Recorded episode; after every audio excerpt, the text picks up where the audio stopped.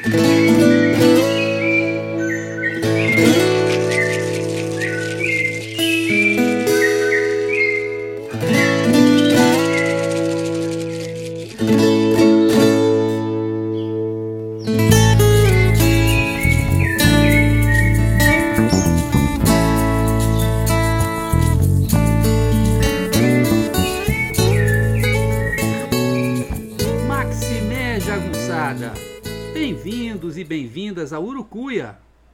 podcast feito para te ajudar a ler Grande Sertão Veredas e outras obras do nosso amado João Guimarães Rosa. Eu sou o Marcos Alvito. Salve Jagunçada! Maximé! Hoje a gente vai ter o episódio 27. O episódio 27 se chama Sete Jagunços.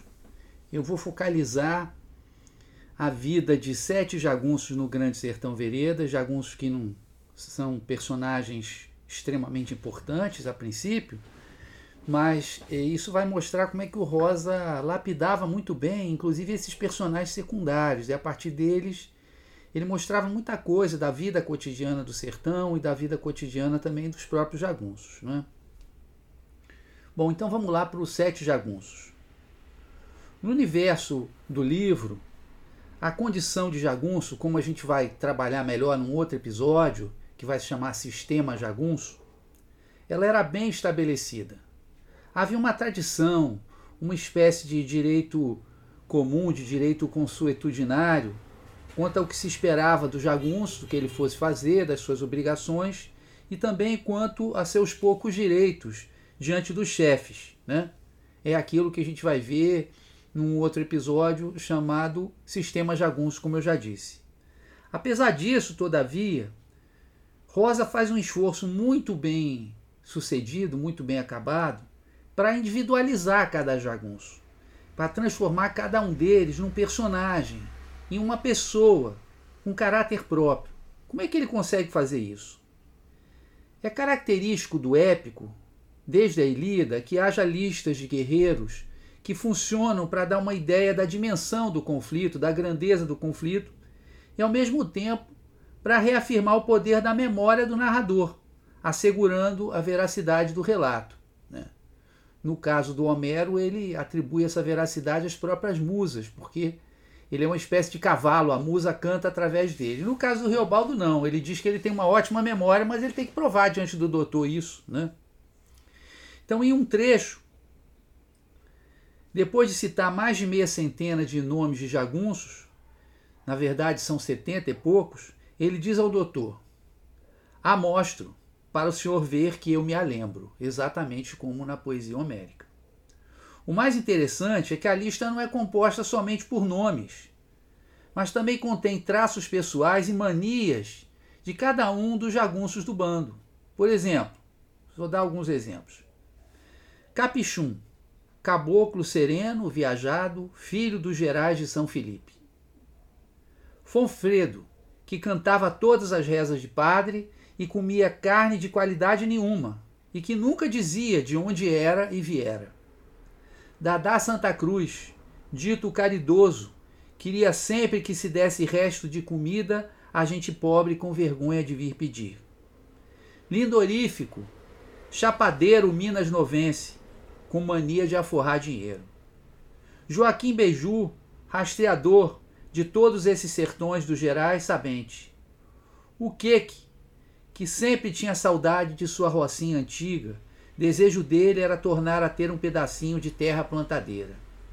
O marimbondo, faquista, perigoso nos repentes quando bebia um tanto demais. Freitas Macho, grão mogolense, contava ao senhor qualquer patranha que provesse, e assim descrevia. O senhor acabava acreditando que fosse verdade. O conceiço guardava numa sacola todo o retrato de mulher que ia achando, até recortado de folhinha ou de jornal. O preto mangaba, da Cachoeira do Choro, dizia-se que entendia de toda mandraca. Cavalcante, competente sujeito, só que muito soberbo, se ofendia com qualquer brincadeira ou palavra. Guima, que ganhava em todo o jogo do baralho, era do sertão do Abaeté. O moçambicão, um negro enorme, Pai e mãe dele tinham sido escravos nas lavras. O Nelson, que me pedia para escrever carta, para ele mandar para a mãe em não sei onde moradora. Pacamã de presas, que queria qualquer dia cumprir promessa de acender velas e ajoelhar diante no São Bom Jesus da Lapa. Um José Quitério, comia de tudo, até calango, gafanhoto e cobra. Estes são apenas alguns exemplos, suficientes para demonstrar a arte de João Guimarães Rosa, capaz de criar personagens, pessoas que conseguimos imaginar em apenas duas linhas, às vezes menos do que isso. Mas mais do que isso, a soma desses jagunços acaba por compor um quadro dos seus costumes e crenças. Ao que cantava rezas de padre não comia carne, e o que queria cumprir promessa de ir ao santuário de Bom Jesus da Lapa. O invencível nas cartas e o que fazia coleção de fotos de mulheres. O que bebia demais era perigoso na faca. O que contava mentiras tão bem que pareciam verdade. O que era bom de feitiço e o que pedia que se desse comida aos pobres que encontravam pelo caminho. E há muitos outros tipos evocados dessa forma tão impactante por Riobaldo. Hoje vou falar então de sete jagunços. Nenhum deles é um personagem central na trama do livro, e é por isso mesmo que irei abordá-los. Vamos começar pelo Sesfredo. Sesfredo aparece logo nas primeiras páginas do relato do fazendeiro Riobaldo, quando ele está explicando ao doutor que suas terras estão protegidas. Elas estão cercadas por um círculo de homens de confiança, formados por ex-jagunços que haviam participado do seu bando. Ele diz: Até um pouco mais longe, no pé de serra, de bando meu foram o Sesfredo, o Gesualdo, o Nelson e João Conclis. Uns outros, o Triol. E não vou valendo? Deixo terra com eles, deles o que é meu é. Fechamos que nem irmãos. Riobaldo e Sesfredo se conheceram melhor quando eram ambos jagunços do bando de Medeiro Vaz, que visava vingar a morte de Joca Ramiro. Quando o bando estava numa posição frágil, descobre-se que o mensageiro Santos Reis, que havia sido enviado para outra margem do São Francisco para avisar os outros chefes, Titão Passo e Socandelário, havia morrido. Né? O bando de Medeiro Vaz estava do, da margem esquerda do São Francisco e os outros bandos aliados estavam na margem direita. Como eles estavam numa situação difícil, Medeiro Vaz quer mandar alguém para a margem direita para ver se convoca os homens então de Titão Passos e Sou Candelário. Mas o homem que ele tinha mandado, Santos Reis, ele morre. E ele tem que mandar mais alguém. Riobaldo se oferece, mesmo achando que o chefe não fosse topar, por ser ele o melhor atirador do bando. Mas Medeiro Vaz aceita dizendo somente que Riobaldo não poderia ir sozinho. Para evitar cair em tentação no caminho, Riobaldo não escolhe Diadorim, e sim Sesfredo como companheiro de viagem. Na verdade, isso não é consciente. Ele diz que fez isso meio que sem pensar, mas eu creio que esse era o medo que ele tinha. É só depois que o motivo fica claro para o próprio Riobaldo. O motivo de escolher o Sesfredo. Já que o amor de Diadorim era impossível, ele resolve se consolar com a sombra de um amor alheio. Ele diz: Então eu decifrei meu arranque de ter querido vir com o Sesfredo. Que ele, se sabia, tinha deixado fazia muitos anos, em terras do Jequitinhonha, uma moça que apaixonava e que era mocinha de cabelos louros. Sesfredo, me conta, me fala nesse acontecer. Nem bem cem braças andadas, ou 220 metros, eu já pedi a ele. Era como se eu tivesse de caçar emprestada a sombra de um amor. Bonita essa cena, né? Ele já não podia amar, digamos assim, de fato, né? E de direito de Adorim, então ele ele quer caçar a sombra do amor do outro. E ele chega a perguntar para o Sesfredo: você aguenta o existir? Porque ele está ali, né? É, é, o sofrimento dele é maior ainda, porque ele está diante do amor e esse amor não pode se concretizar. Então pergunta dramaticamente o Riobaldo. Mas o amor do Sesfredo era totalmente inventado. Nas palavras dele, ah, guardo isso para às vezes ter saudade. Birimbau. Saudade só. Ele alargou as ventas de tanto riso.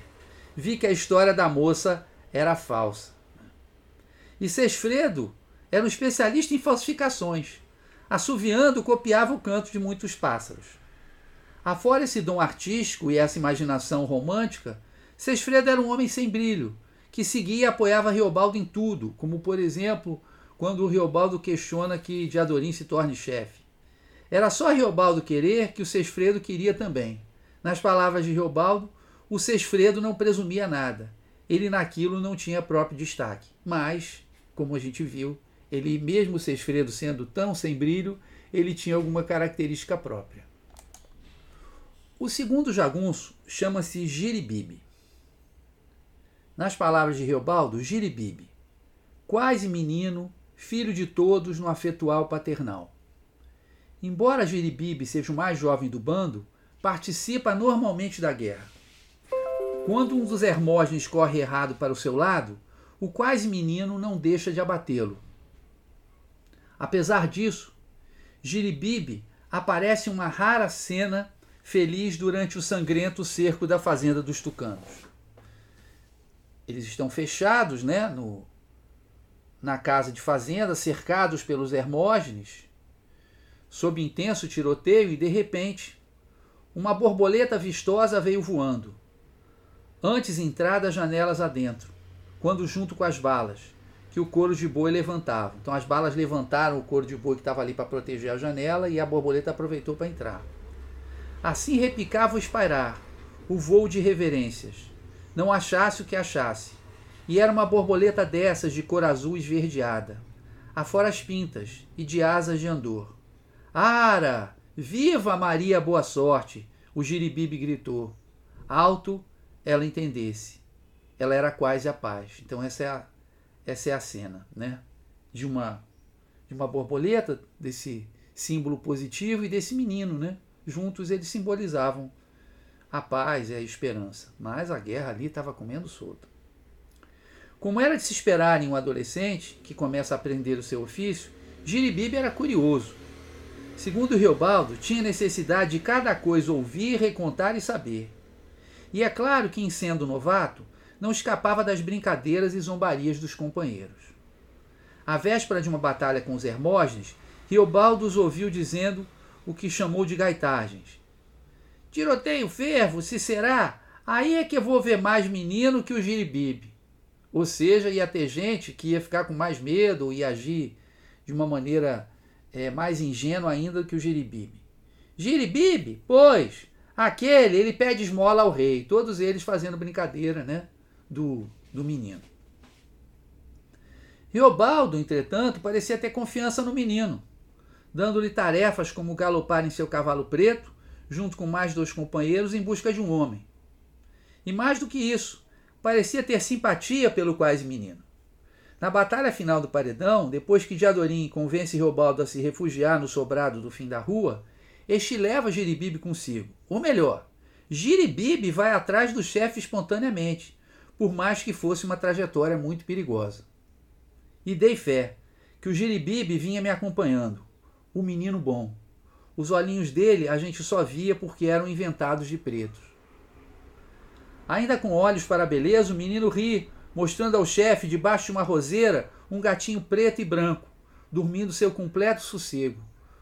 Como se fosse surdo, refestelado, ele estava até de mãos postas. Riobaldo ralha com Giribibe, porque o tiroteio estava pesado e uma bala varou em cheio um pé de mamoeiro.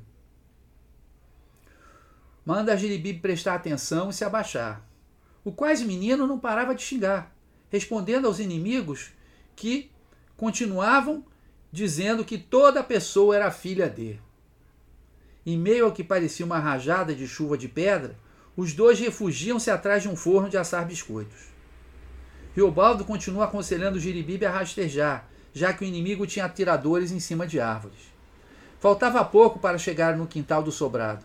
Giribibe estava animado, menino que era, e gritou: Vambora, chefe! Foram suas últimas palavras. Caiu para o lado, morto com um tiro na testa. Riobaldo conseguiu rastejar e entrar na casa. O terceiro jagunço é o Paspe representa um caso curioso, porque ele está presente, mas sem chamar muita atenção em toda a narrativa.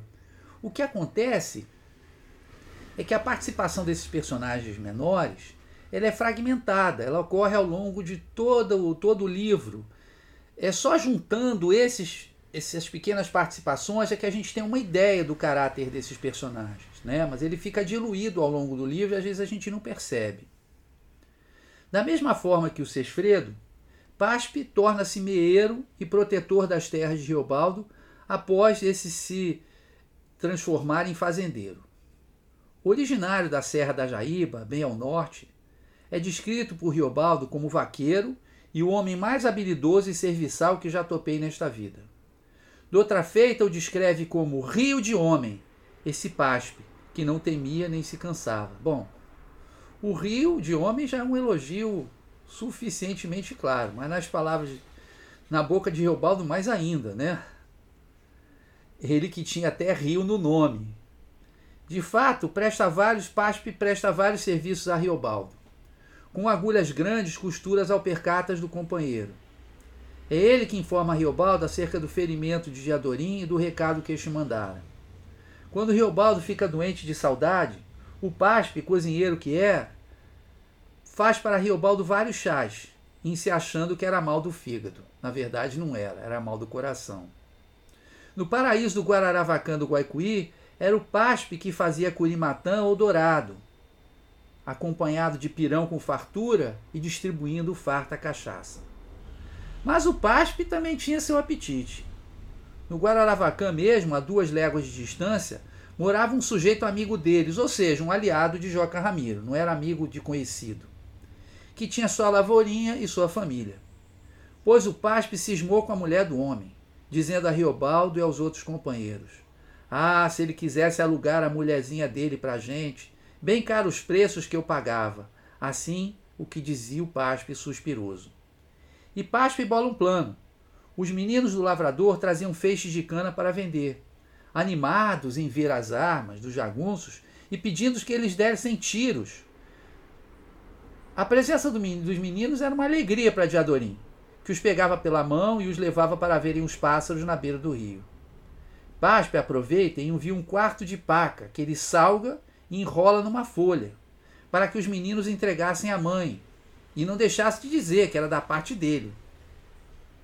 O plano não deu certo, e de qualquer forma, mas de qualquer forma era bem melhor do que o planejado por Gesualdo, que torcia para que o dono de uma venda se tornasse inimigo para estuprar a filha do comerciante.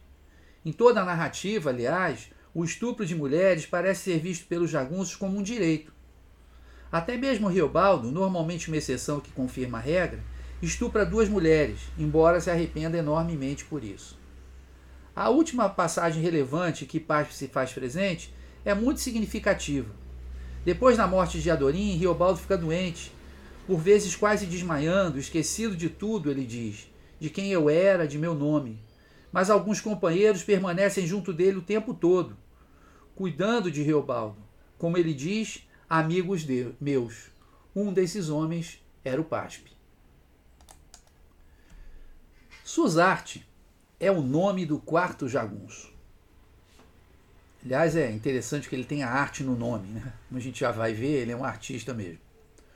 O bando de jagunços tinha uma organização bastante simples. A princípio eram jagunços e o chefe, embora pudesse haver homens mais importantes dentre os jagunços que formavam uma espécie de conselho a ser consultado pelo chefe. Além disso, todavia, havia alguns homens especializados: o cozinheiro, o homem que tomava conta dos animais e os rastreadores. Diante da ausência de estradas de qualquer fórmula, forma de orientação, jamais há no livro menção a bússola ou a mapas, o que valia mesmo era o saber proveniente da experiência, por parte de homens versados nos caminhos do sertão. Em regiões mais áridas, os rastreadores também eram encarregados de descobrir onde havia água, ou até mesmo de buscar uma resbravia para garantir a alimentação da tropa. Outro encargo importante era rastrear os passos do inimigo.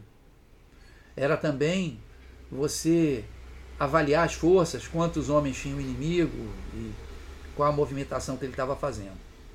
No bando de Medeiro Vaz havia três rastreadores, aí incluído Suzarte, que pareciam dividir as tarefas. Diz Geobaldo. Constante que com a gente estavam três bons rastreadores. Suzarte, Joaquim Beiju e Tipote. Esse Tipote sabia meios de descobrir cacimbas e grotas com o bebível. O Suzarte desempenhava um faro de cachorro-mestre. E Joaquim Beiju conhecia cada recanto dos Gerais, de dia e de noite, referido, deletreado, quisesse, podia mapear planta. Dos três, é o Suzarte que aparece mais vezes e com maior relevância, por isso foi escolhido por mim. Em outra passagem, Riobaldo compara cachorro ensinado e não deixa de dizer que era boa pessoa. E Suzarte é encarregado de missões muito importantes. Na fuga do cerco da fazenda dos tucanos, quando eles estão totalmente cercados pelos inimigos, pelos Hermógenes, juntamente com mais dois homens, Suzarte vai fazer o reconhecimento do rumo de fuga, para ver se estava limpo o caminho. Quando chegam no valado, onde a casa de seu abão havia sido saqueada, Zé Bebelo envia Suzarte e Tipote a rastrearem ao redor para obter informações.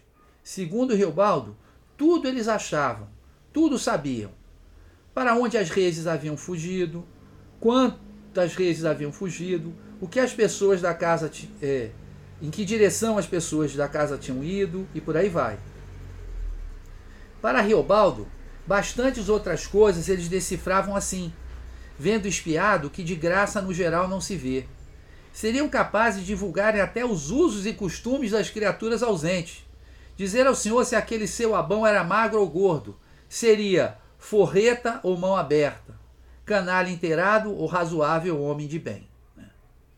Claro que é um certo exagero do Riobaldo aí, mas ele atribui esses esses rastreadores quase que um caráter de Sherlock Holmes.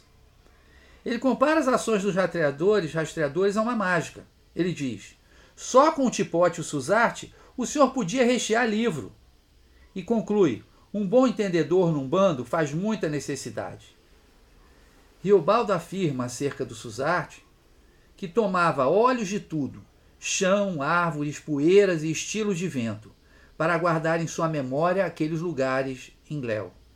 Era como se ele tivesse uma incomparável memória visual, sem falar na memória olfativa.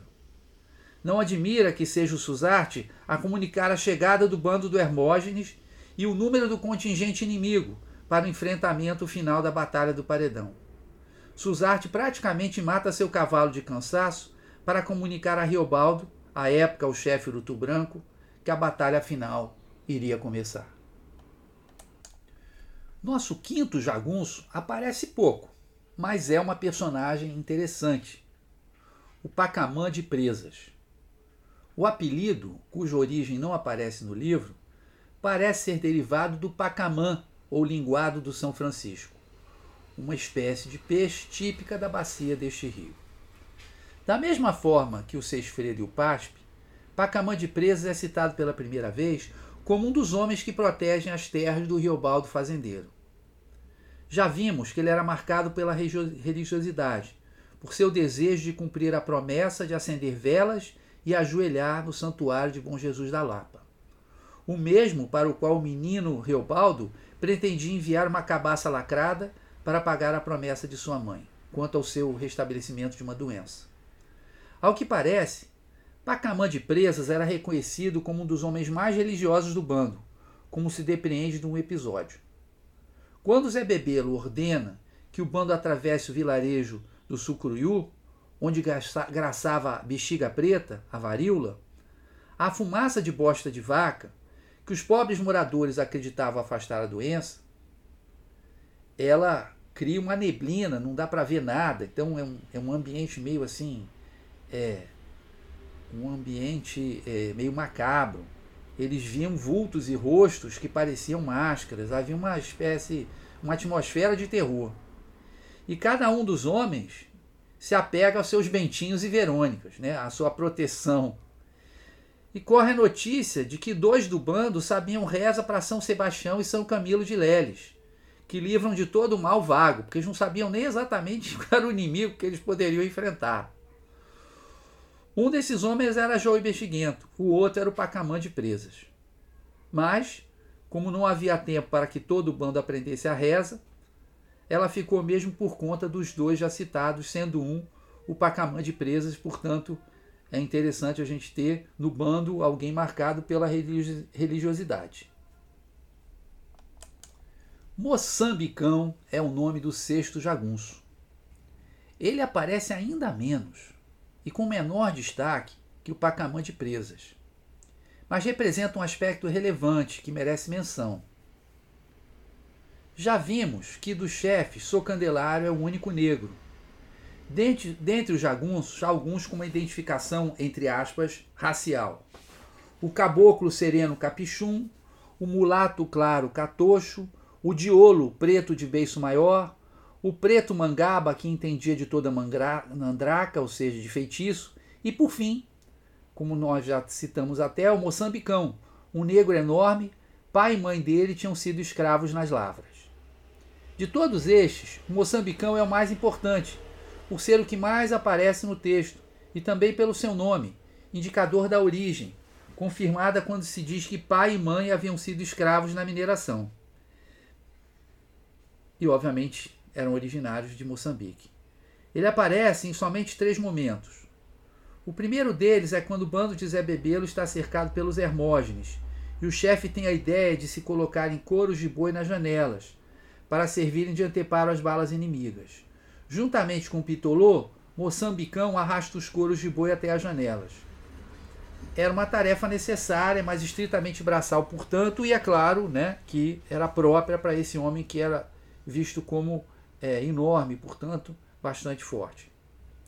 Ainda na fazenda dos tucanos, ele novamente é encarregado de uma tarefa de apoio aos atiradores trazer-lhes munição, juntamente com Kim Queiroz. Novamente uma tarefa braçal de carregar alguma coisa para os homens que estão atirando.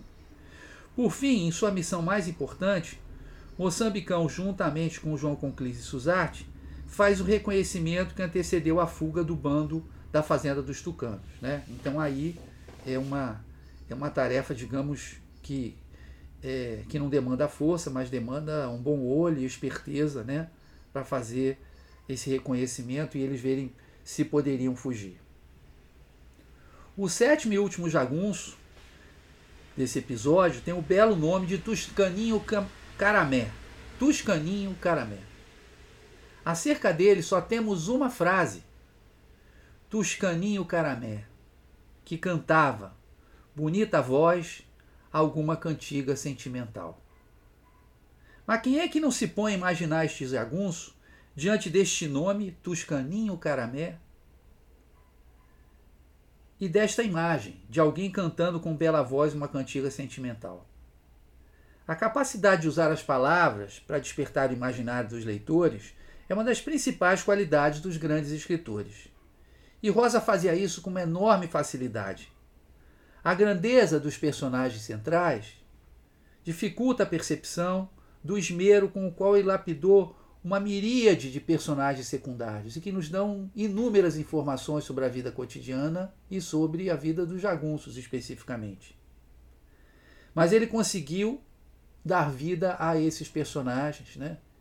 E sem perceber, eles também engrandecem a obra, né?